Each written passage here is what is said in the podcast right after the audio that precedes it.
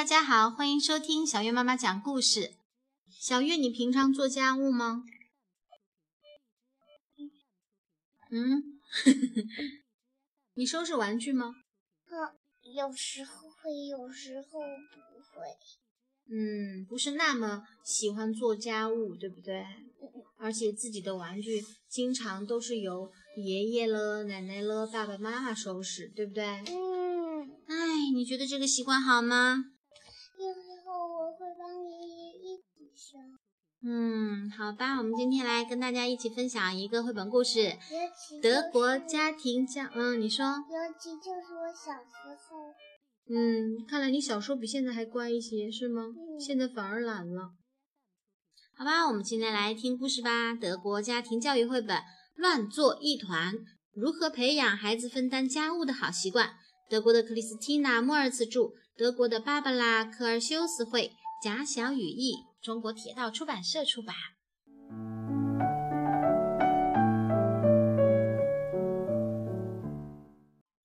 每天跟在全家人屁股后面没完没了的收拾，妈妈已经烦透了这种生活。这一天，妈妈对丽娜、保罗和爸爸说：“从明天起，你们必须自己收拾自己的东西。”为了明确责任，他对家里的区域进行划分，给每个人分配了责任区。每个家庭成员都分到了一个房间，房间里的整洁就由这个人全权负责。我负责厨房、走廊和卧室，书房归爸爸。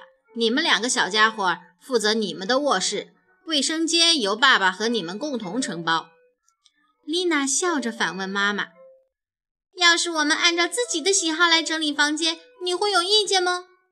妈妈摇了摇头说：“不会，我不会干涉你们，但也不会伸一个手指头帮你们。”丽娜捶了保罗一拳，欢呼道：“耶，真是酷毙了！”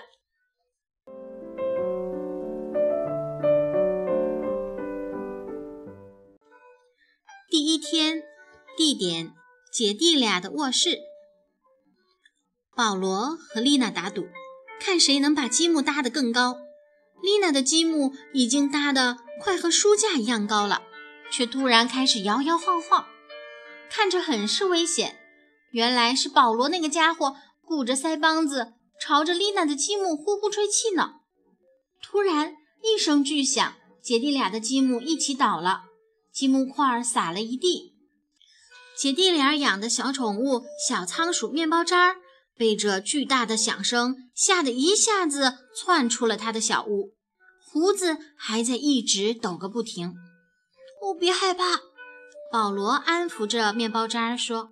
只是动静儿有点大，丽娜数落道：“他害怕还不是因为你闹的。”说完，他就从书架中抽出了一个大盒子，里面装着小汽车和配套的轨道。“咱们来跑赛车吧！”丽娜对保罗说。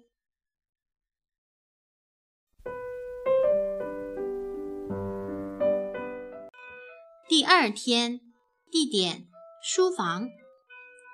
爸爸正在书桌的抽屉里乱翻，他在找去年度假时照的照片，因为他想把它们插到相册里。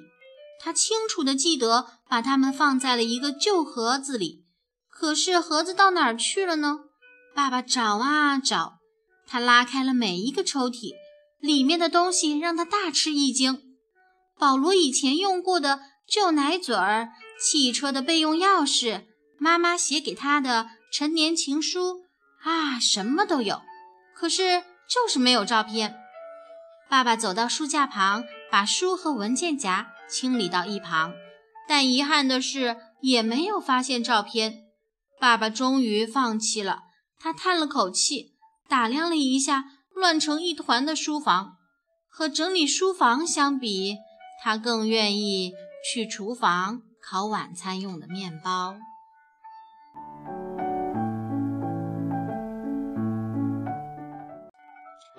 第三天，地点：姐弟俩的卧室。保罗正在和他的朋友卢卡用毯子和枕头搭建洞穴，丽娜则想取下书架最上层的儿童百科全书。他踩到椅子上，又从椅子上爬到书桌上。嘿！保罗从洞穴里探出头，叫道：“别站在那儿！”就在这时，丽娜抓住了自己想要的书，使劲把它从书架里抽了出来。哗啦一声，整排书都倒了，砸到了地上。保罗把枕头砸向丽娜，孩子们不管三七二十一的。开始了一场枕头大战。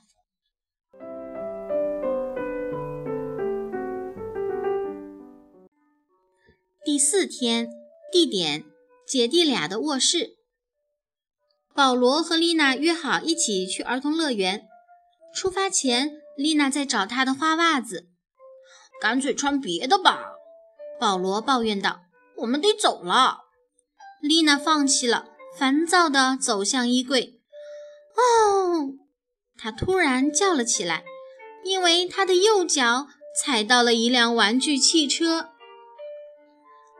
保罗一边幸灾乐祸地说了声“活该”，一边准备穿运动鞋。他已经穿好了一只，但另一只跑哪儿去了呢？哦帮我找找吧，他对丽娜说：“这也是你的房间。”丽娜的脑袋摇得像拨浪鼓。为什么呀？干脆穿别的鞋吧。保罗朝丽娜吐了吐舌头，气呼呼地把掉在地板上的枕头和几块积木踢到了床底下。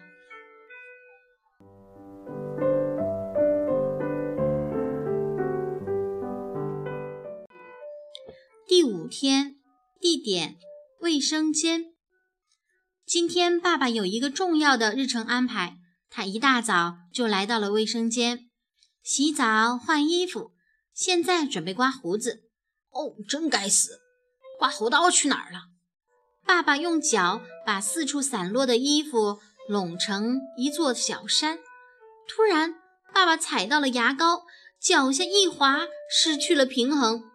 慌乱中，他想找个东西抓住。却把漱口杯连同牙刷、护肤品等等瓶瓶罐罐的，还有妈妈的口红，全部都从储物架上扫了下来。爸爸烦躁地弯下腰，伸手去捡口红，却被眼前的一幕给气着了。他的黑袜子不知什么时候沾了一大坨白色的牙膏，显得格外刺眼。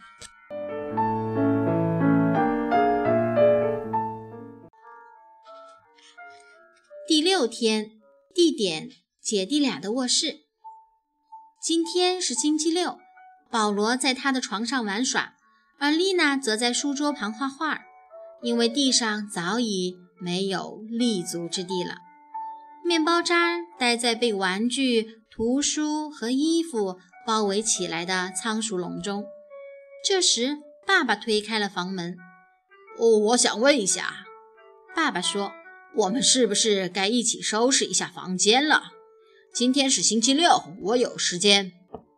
不要！保罗嚷嚷道：“不要现在！”丽娜耸了耸肩说：“一切都还好啊。”爸爸试着又说了一次：“呃，但是卫生间，我觉得有必要收拾一下了。”丽娜完全不理爸爸，继续画画。保罗应付的说了句。明天，爸爸，明天吧。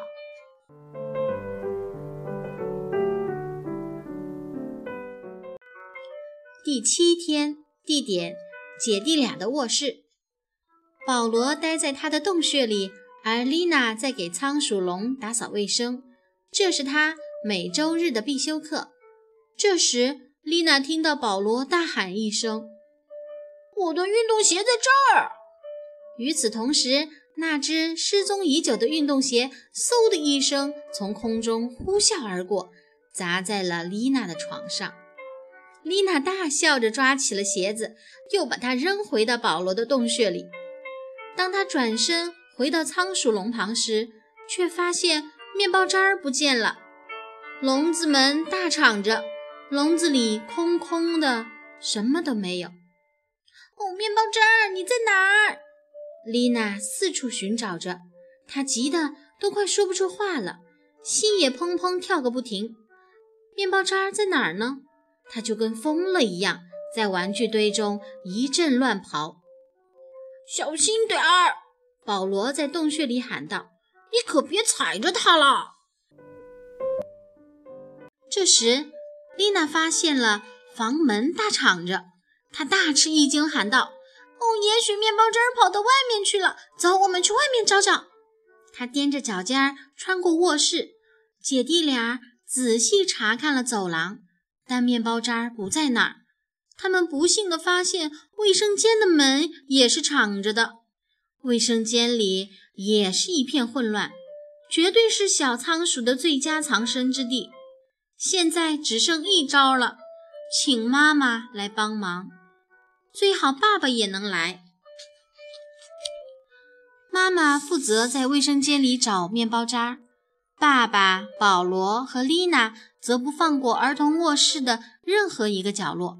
他们小心翼翼地把堆积如山的衣服、枕头和被子挪到一边，把盒子和玩具堆得高高的。丽娜轻轻地抽泣着：“我们再也找不到他了。如果他这会儿饿了……”当保罗移开衣箱时，他发现了缩在墙角瑟瑟发抖的面包渣儿。“我找到他了！”保罗大叫了一声，然后就想去抓住面包渣儿，但他却跑了。他飞奔着横穿过房间，一跃跳进了笼子中。丽娜随后迅速关上了笼子门。呼，爸爸松了一口气，一屁股坐在乱成一团的地板上。还好我们运气不错。妈妈走了进来，她说：“我特别想知道，在这种乱糟糟的环境里，你们感觉如何啊？”哦，刚刚开始还好，但现在不了。丽娜回答说：“可是整理房间真的是很没劲。”保罗补充了一句：“我也这么觉得。”爸爸说：“我对收拾房间也没兴趣。”啊，我们必须经常打扫卫生，这样根本就不会出现这么混乱的状况。”妈妈笑着说：“我有一个主意，我们来做一个家务分配器吧。”它会告诉我们大家谁在什么时候必须干什么，比如丽娜每周日要清理面包渣的笼子，再比如爸爸每周六要清运垃圾，保罗每周五要收拾他的玩具。丽娜插了一句：“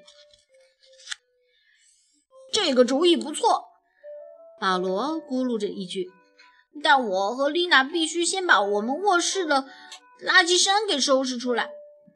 哦，我得搞定卫生间和书房。爸爸叹了口气，起身站了起来。妈妈笑着说：“我想你们现在可以开始了。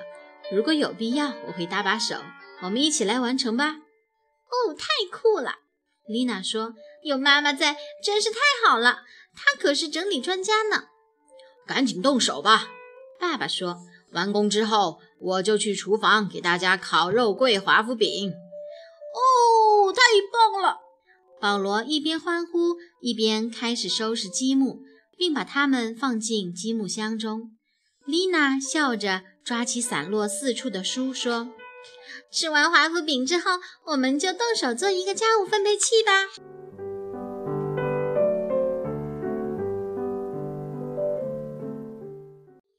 小朋友们，你们会在家里帮爸爸妈妈分担家务吗？你们都能做些什么呢？作为家庭的一份子，分担家务也是我们的义务，而且做家务其实也是一件很快乐的事。